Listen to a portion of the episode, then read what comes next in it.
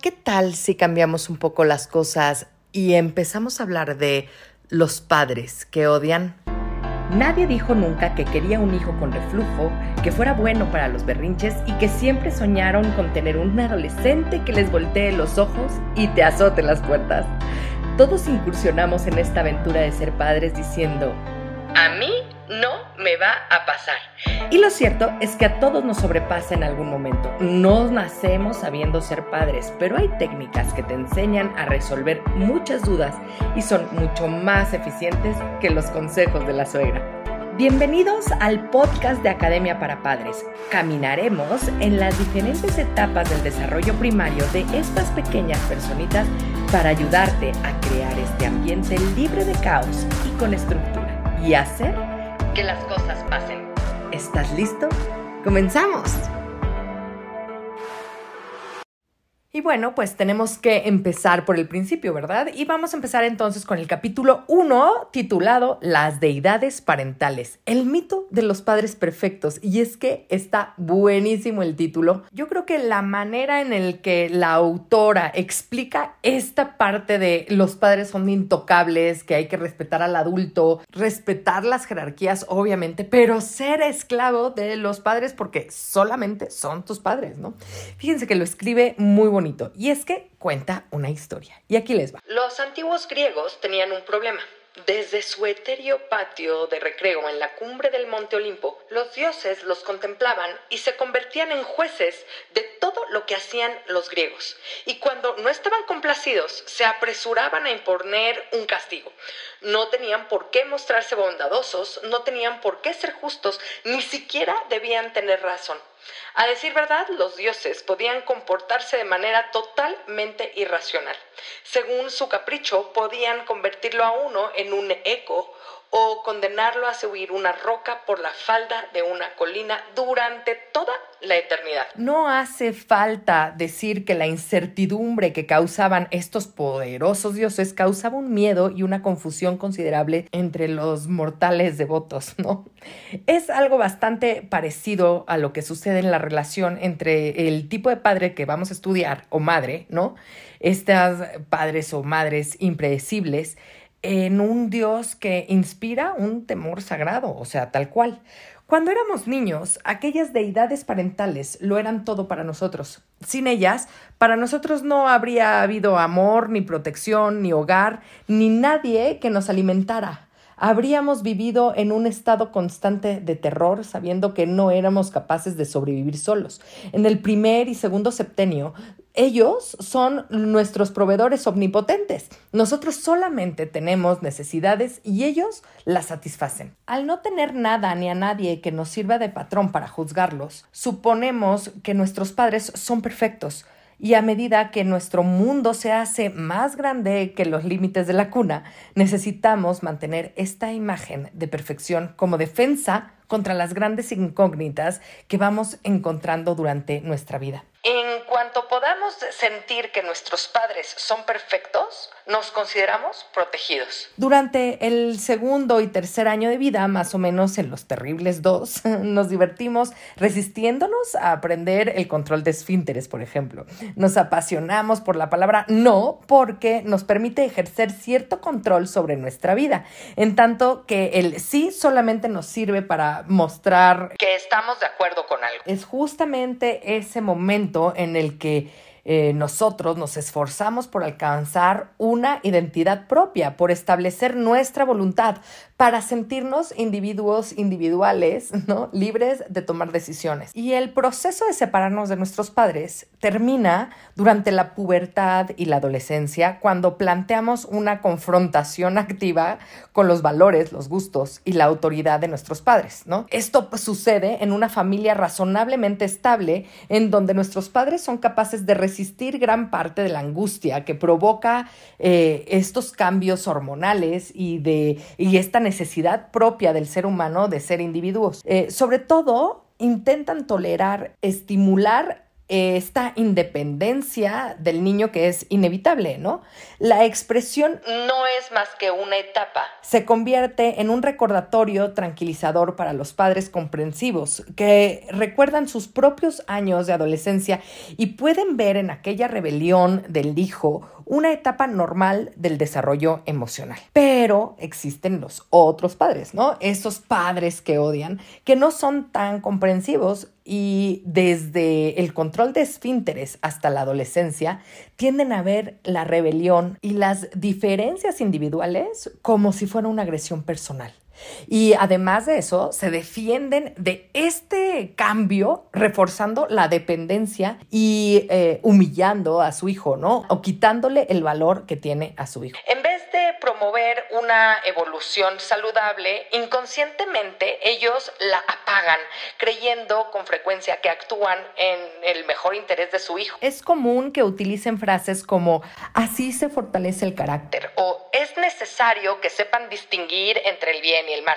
Estos arsenales de negatividad lesionan realmente la autoestima de los niños y sabotean cualquier tentativa de independencia. Por más razón que ellos crean tener, los ataques y agravios de estos papás por estas ganas y esta necesidad crean confusión y dependencia del niño. Pero esto es mucho más profundo que eso, no es nada más la culpa de los padres y ya. La realidad es que nuestra cultura y nuestras religiones respaldan de una manera casi omnipotente esta autoridad parental.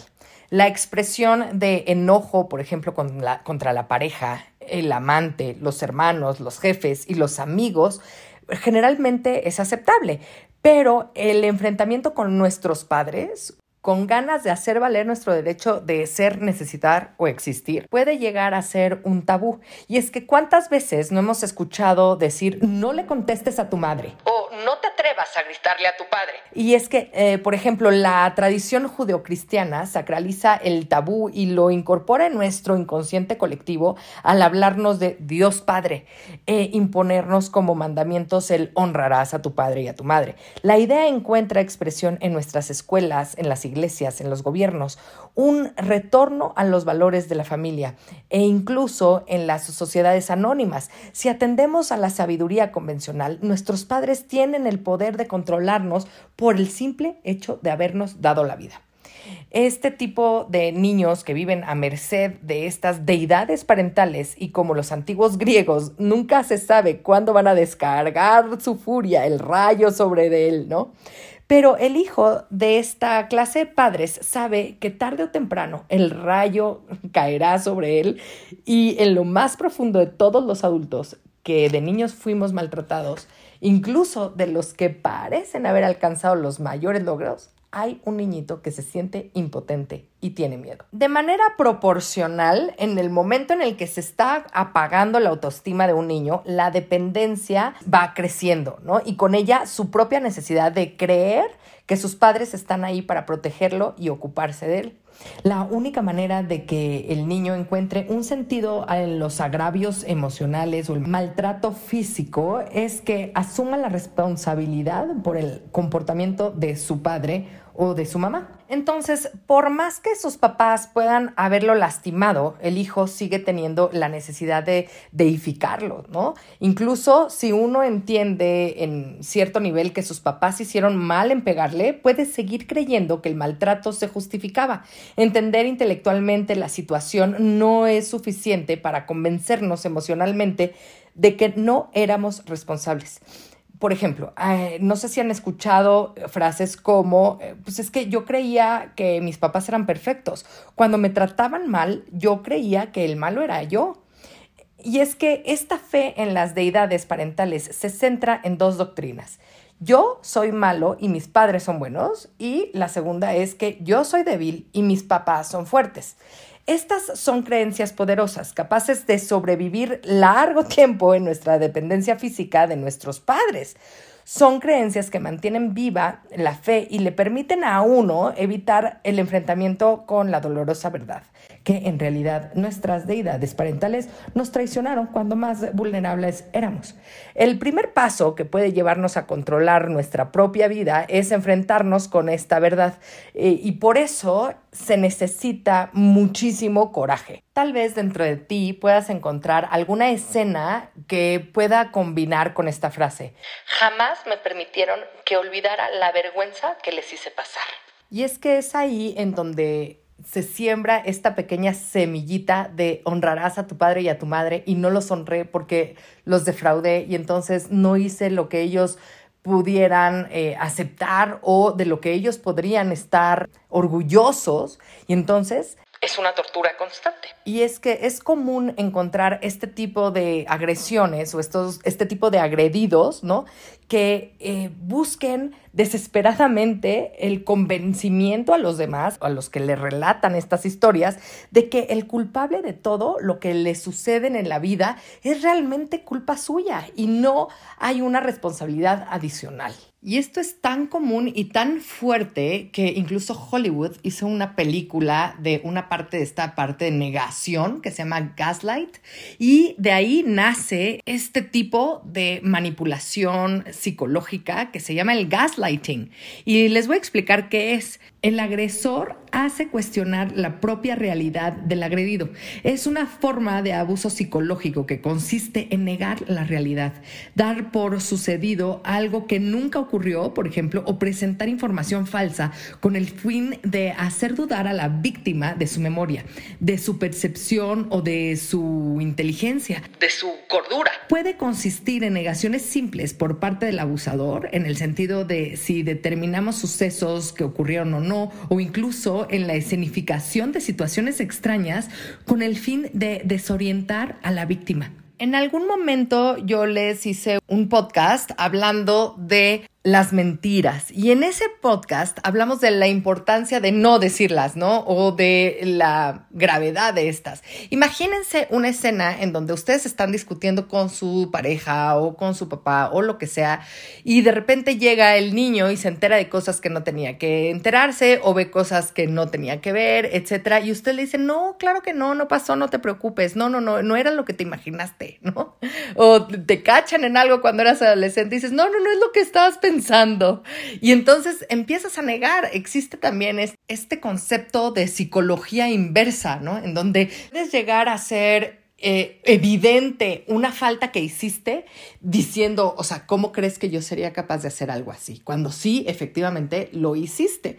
Y eso puede considerarse como la negación. Este concepto de negación es lo más perjudicial y poderoso de las defensas psicológicas. Se vale de una realidad ficticia para resaltar importancia al impacto de ciertas expectativas vitales dolorosas o incluso para negarlas. Hasta puede hacer que algunos olvidemos las cosas que nos hicieron nuestros padres, un olvido que nos permite seguir manteniéndolos en sus pedestales.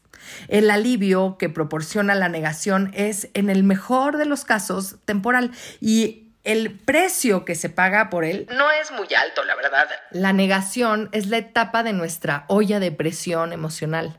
Cuando más tiempo la dejamos puesta, más presión juntamos. Y tarde o temprano la presión hace saltar la tapa. Estamos frente a una crisis emocional. Cuando eso sucede, tenemos que enfrentar las verdades que tan desesperadamente hemos estado tratando de evitar. Con el inconveniente de que ahora tenemos que hacerles frente. Durante un periodo de muchísimo estrés.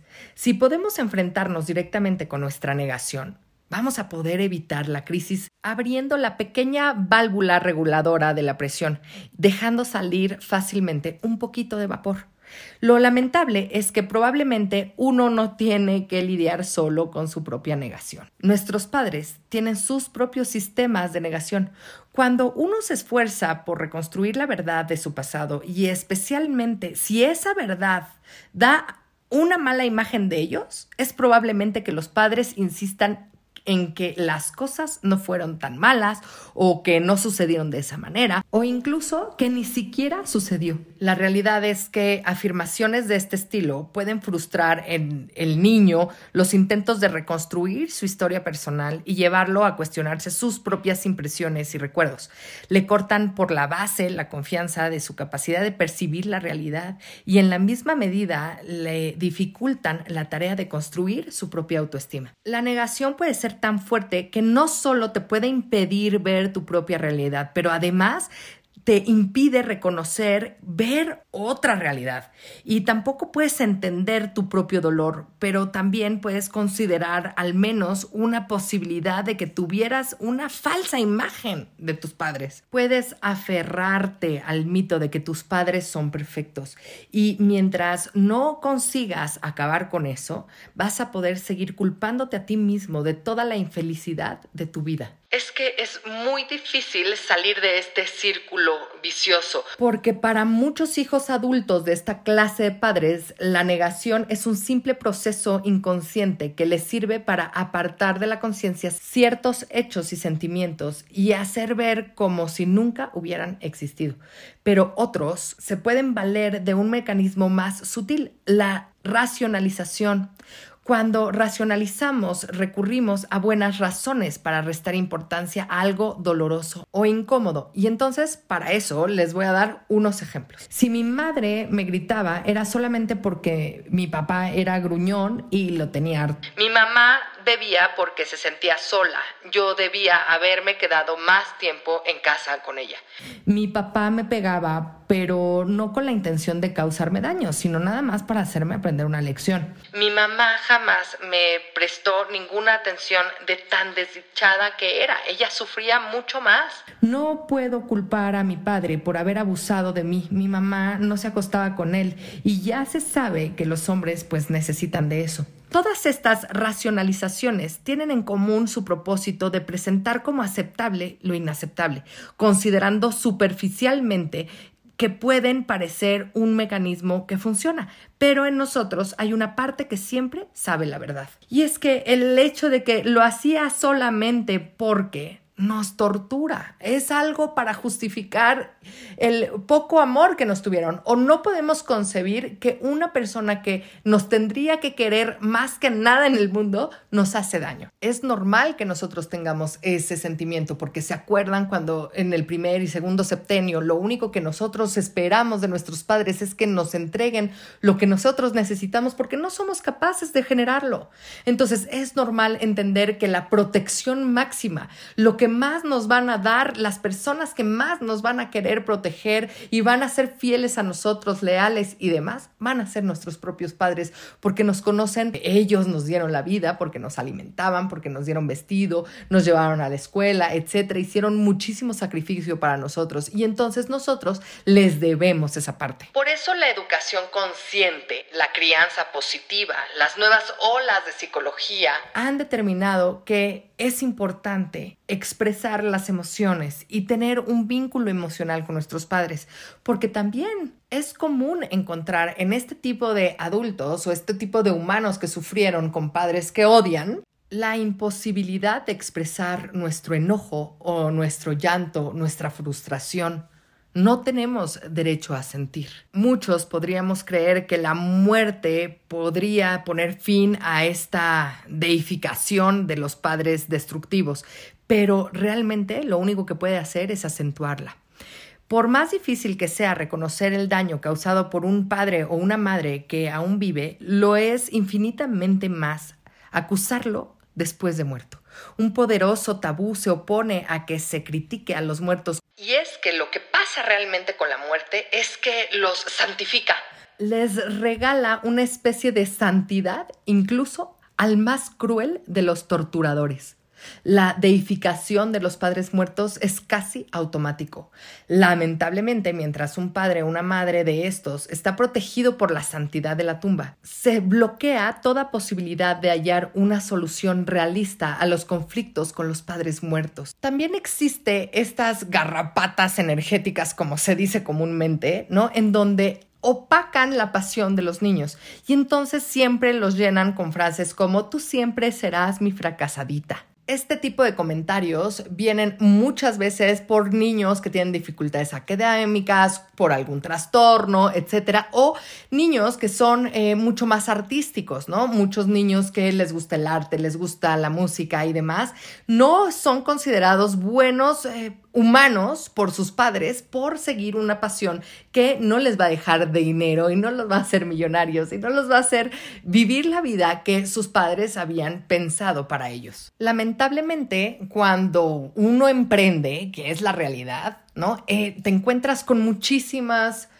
dificultades en el camino. Es muy difícil emprender, es muy difícil seguir tus sueños y siempre te vas a llevar dificultades, pero dependiendo de la visión que tienes para poder cruzar esas dificultades, vas a poder tener éxito o no. Lo que le pasa a estos humanos que tuvieron este tipo de experiencias de niños con sus padres es que se rinden muy fácil, porque efectivamente el éxito no es para ellos, ellos eh, no hicieron caso a sus papás, viven en la desgracia, en la pobreza, porque pues sus papás se lo dijeron, ¿verdad? Ahí está, entra de nuevo el famoso te lo dije, te dije que no, te dije que fueras por algo seguro, te dije que te pusieras el suéter porque yo tenía frío, te dije que a mí me daba miedo que tú te fueras de viaje, que tú estuvieras en el extranjero, que lucharas por tus sueños porque yo tenía miedo de hacerlo. ¿Sí me explicó? Así que realmente lo que pasa es que las deidades parentales generan reglas, juicios y dolor, mucho dolor.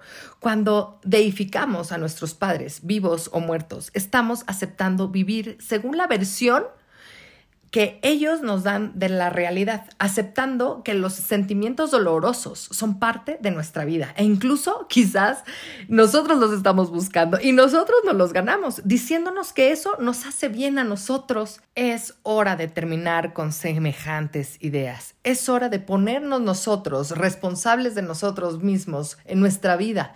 Fíjense que les voy a contar una historia.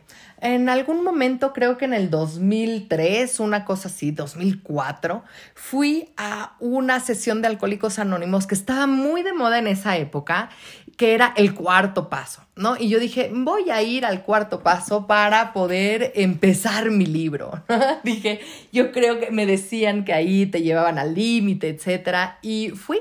Fui a ver este, esta sesión de Alcohólicos Anónimos y de repente empiezo a ver gente que se subía al estrado y decía, bueno, pues es que yo soy alcohólico porque pues mi papá no me abrazaba, ¿no? Y es que yo soy drogadicto porque mi mamá pues me pegaba. Y realmente pues sí, o sea, todos tenemos muchos problemas. Yo también tuve mis problemas y todo, pero creo que hay un momento en la adultez en donde tenemos que hacernos responsables de nuestras propias decisiones. Está bien que eh, podamos curar ciertas heridas que nuestros padres, nuestros familiares en nuestra infancia tuvimos que vivir para ser las personas que somos hoy en día, pero creo que es importante y responsable hacernos cargo de nosotros mismos. Creo que es muy importante esta responsabilidad de nosotros, viajar hacia adentro de nosotros, eh, rescatar a nuestro niño interior para poder salvar a los niños exteriores, a nuestros hijos. Cuando nosotros podamos sacar a nuestros padres del Olimpo y bajarlos a la tierra, cuando encontremos valor para dirigirles una mirada realista, para poder empezar a establecer un equilibrio de poderes en nuestra relación con ellos, en ese momento vamos a poder avanzar. Entiendo que no es fácil. Yo misma he tardado muchísimos años en encontrar la realidad, mi verdadero camino. Y es que es muy difícil quitarse de encima estas torturas psicológicas que recibimos de nuestros padres y de la manera eh, tan agresiva que muchos de nosotros crecimos. En Academia para Padres, lo que hacemos, además de ayudarles y darles herramientas a los papás que tienen ganas de tener una vida saludable, orden y estructura en su casa, les ayudo a poder rescatar a este niño interior, a poder entender qué es lo que pasa dentro. Y es que es cierto, todo está mal hasta que cuando uno mismo cambia, cambia todo tu entorno. Tenemos que estar saludables nosotros para poderles dar la salud y el bienestar a los demás. Es posible, por supuesto que es posible. Por supuesto que puedes pedir una sesión diagnóstica familiar conmigo en mis redes sociales, me puedes contactar, puedes entrar a mi página web, mandarme un mail, mandarme un mensaje directo y con muchísimo gusto voy a poder empezar a trabajar contigo y hacer que las cosas pasen. Muchas gracias por comenzar con tu camino al cambio. No dejes de compartir este canal para ayudar a los demás en su educación parental y su sanación propia. Me puedes encontrar en Facebook, Instagram y YouTube como emilyc.daumas y Academia para Padres. Únete a la comunidad para estar más cerca y poder complementar tu camino al orden y la estructura. Hasta la próxima.